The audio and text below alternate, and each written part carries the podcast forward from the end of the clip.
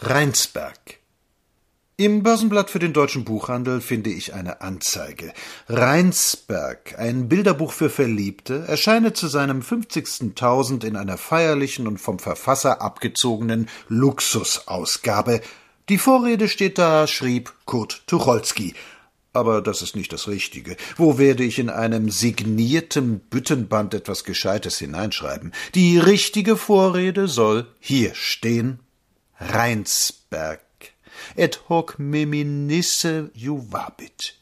Die Sache war damals so, dass ich das Buch, nachdem später generationsweise vom Blatt geliebt wurde, an der See schrieb, auf die Postille gebückt, zur Seite die wärmende Kläre und es nach Berlin zurückgekehrt Herrn Kunstmaler Safranski vorlas. Das war eine Freude. Der Dicke sagte, einen solchen Bockmist hätte er wohl alle seine Lebtage noch nicht vernommen, aber wenn ich es ein bisschen umarbeitete und wenn er es illustrierte, dann würde es schon gehen. Ich arbeitete um, ließ die hübschen Stellen weg, walzte die mäßigen etwas aus, und inzwischen illustrierte jener, denn was ein richtiger Plagiatmaler ist, der ist fleißig. Während er abzeichnete, ging ich zu Herrn Verlegermeister Axel Juncker. Verleger sind keine Menschen, sie tun nur so. Dieser warf mich mit Buch hinaus. Nun ist das weiter keine Schande. Tagore ist, wie Hans Reimann berichtet, auch erst bei Kurt Wolf abgewiesen worden, und nur der plötzlich bekommene Nobelpreis rettete ihn davor, bei Ullstein verlegt zu werden. Ich erhielt den Nobelpreis nicht, Rosecker stand damals in der engeren Wahl, aber nachdem mir Verlegermeister Juncker noch rasch mitgeteilt hatte, dass Liebespaare niemals so miteinander redeten, nahm er es doch. Das war ihm ganz recht. Inzwischen war Safranski nicht müßig gewesen. Unter Zugrundelegung der Lipperheidischen Kostümbibliothek, seines reich ausgestatteten fotografischen Archivs und einiger anderer Vorlagen entspross seinen dicken Händen langsam ein Werk, das man ruhig unter die besten Arbeiten Paul Scheurichs einreihen darf. Aber er wurde und wurde nicht fertig.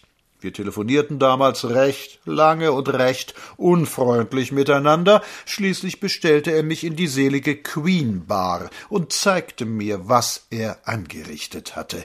Ich trank vier Whiskys hintereinander. Dann sagte ich schüchtern, es sei sehr schön. Safranski, leichtgläubig wie er nun einmal ist, glaubte das. Das Werk ging unter die Presse. Es wurde ein Bombengeschäft. Über meine Verdienste will ich gar nicht erst reden. Safranski kaufte sich jedenfalls von den Seinen etwas, das er in befreundeten Kreisen als Häuschen ausgibt und gehört heute zu den geachtetsten Mitbürgern Zehlendorfs. Der Verleger tat das, was Verleger immer tun, er setzte zu. Nun hatten wir damals auf dem Kurfürstendamm die Bücherbar aufgemacht, einen richtigen Studiker-Unfug, über den sich die Leute halb krank ärgerten, weil wir ein polyglottes Schild am Laden hatten, darauf in allen lebenden und toten Sprachen, auch aufgemauschelt, zu lesen war, dass es darinnen billige Bücher zu kaufen gäbe, wir haben noch unser goldenes Buch, in das sich die illustern Gäste eintragen mussten. Karl Meinhardt war da und Hardekopf und Ludmilla Hell und Schriftsteller, die überhaupt nicht schreiben konnten und sich doch eintrugen. Die feinern Herrschaften kriegten einen Schnaps. Die Presse brachte sich um. Die Breslauer Zeitung war dagegen, die Vossische dafür. Prag und Riga verhielten sich neutral, die Ausschnitte sind noch da. Und der St. Petersburger Herold vom 18. Dezember 1912 schrieb, wer einen Wild erstehe, der bekäme Whisky Soda und wer Ibsen kaufe, einen nordischen Korn. Das stimmte aber nicht. Wir tranken selber und verkauften schrecklich viele Rheinsbergs. Also gut, wir gaben die Bücherbar wieder auf, weil ein guter Ulk immer ephemer ist, und die Zeiten gingen dahin. Was Axel Juncker inzwischen mit dem Buche machte, ist nie ruchbar geworden. Er schien es nicht gern herzugeben, denn man bekam es nirgends zu kaufen. Safranski behauptete, das würde wie folgt gehandhabt. Trete jemand in den Buchladen und verlange das Werk, dann lächle Juncker suffisant und frage bekümmert, muss es denn sein? Und nur wenn der sonderbare Käufer auf sein Verlangen bestand, kroch der Verleger in den Keller und holte aus einer wohlbehüteten Ecke den kleinen Band, nicht ohne ihn vorher sorgfältig abgestaubt zu haben. Aber schon aus dieser letzten Einzelheit geht ja klar hervor, dass die Geschichte nicht wahr sein kann. Was äh, Wilhelm Zweiten anging, so ließ es selben nicht ruhen, und er entrierte ein Unternehmen, das später unter dem Namen Große Zeit so berühmt geworden ist, ich immer mit, und in Radziwilischki, wir ließen gerade am deutschen Wesen die Welt genesen, in Radziwilischki lief ein Schreiben des Verlegers ein, die erste Auflage sei vergriffen und, was muss der gelitten haben, der Arme, nun wolle er eine zweite drucken. Ich erwartete vor die Front gerufen und belobigt zu werden. Das geschah nicht. Unser Hauptmann, der gegen die zivilische Heimat eine ähnliche Antipathie hatte wie mein Nebenmann, den sie zu Hause suchten, unser Hauptmann wurde auf einer Art Pferd angebracht, ein kurzes Kommando, und die kräftigen Tritte der wackern Feldgrauen erdröhnten auf dem welschen Pflaster. Das Nähere siehe unter Lissauer.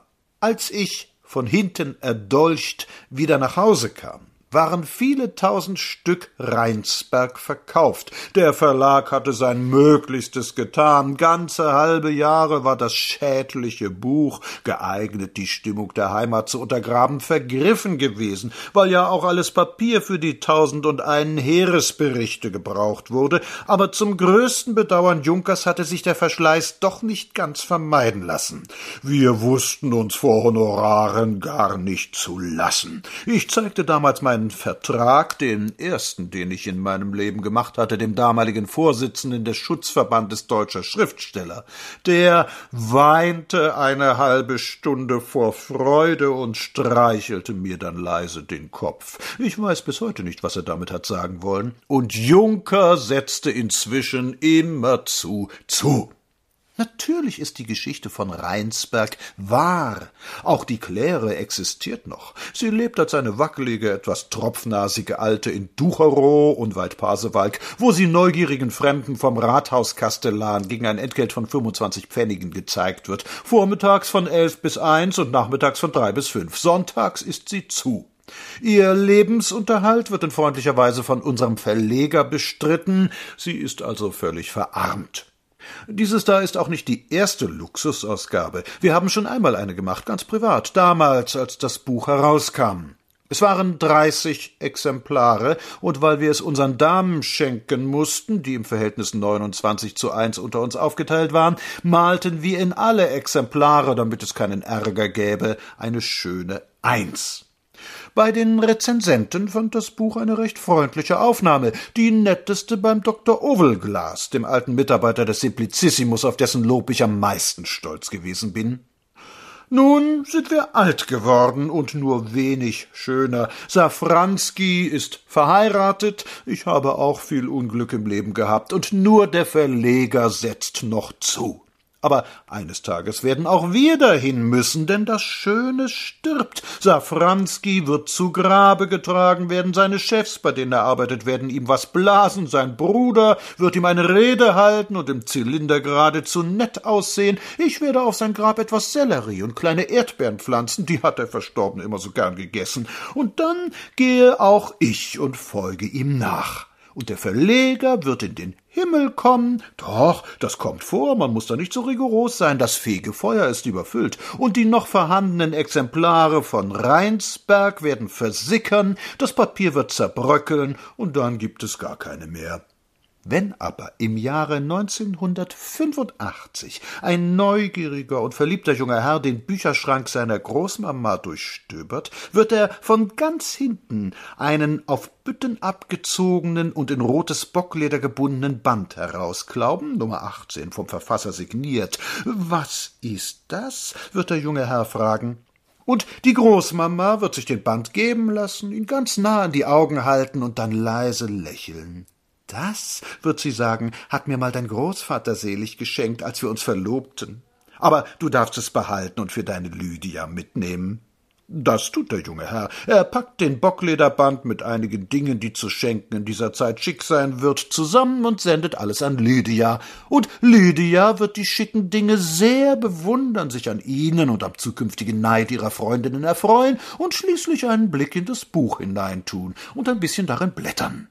Weil aber die Zeit läuft und sich das, was zwischen den Zeilen eines Buches ausgedrückt ist, niemals länger als fünfzig Jahre hält und mit den Menschen, von denen es und für die es geschrieben ist, dahingeht, deshalb wird die Dame Lydia mit den Achseln zucken und sagen, hm, reizend.